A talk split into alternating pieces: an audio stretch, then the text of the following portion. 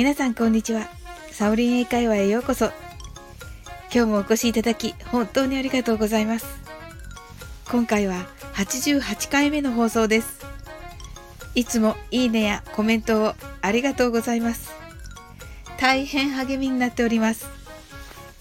いいねをいただいた方の放送は必ず聞きに行かせていただいております。皆さんのお話は楽しいものばかりで、へーっと感心したり、あははっと声を出して笑ったりしながら聞かせていただいています。この番組はお好きなことをしながら耳だけこちらに傾けていただく聞くだけ英会話をコンセプトにお送りしています。ゆったりと気軽な気持ちで楽しく聞いてくださいね。今日はサオリン英会話には珍しいシャイな日本人でも比較的使えそうなモテ英語をお伝えします。カナダの小学校で3ヶ月間勤務していた私。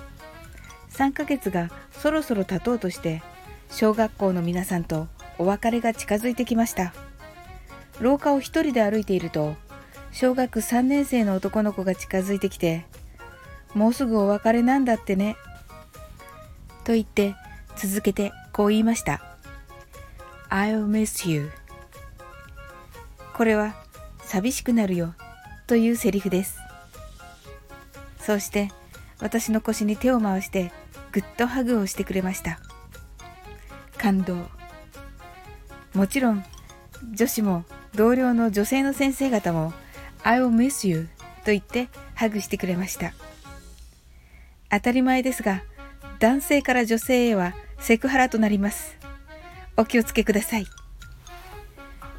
まあ社交辞令だとは思いますが寂しくなるよなんて言われたら嬉しいものですハグは日本人なのであれですが言葉のプレゼントとして I will miss you を何かのタイミングでぜひ使ってみてくださいね。I will miss you は I will miss you と書きます。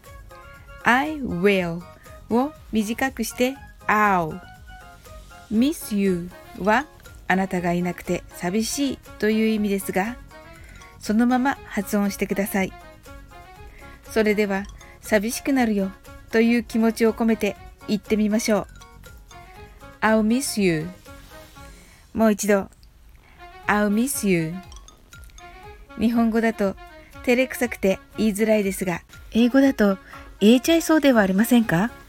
I'll miss you の I'll を日本語の I'll とイメージすると覚えやすいような気がします。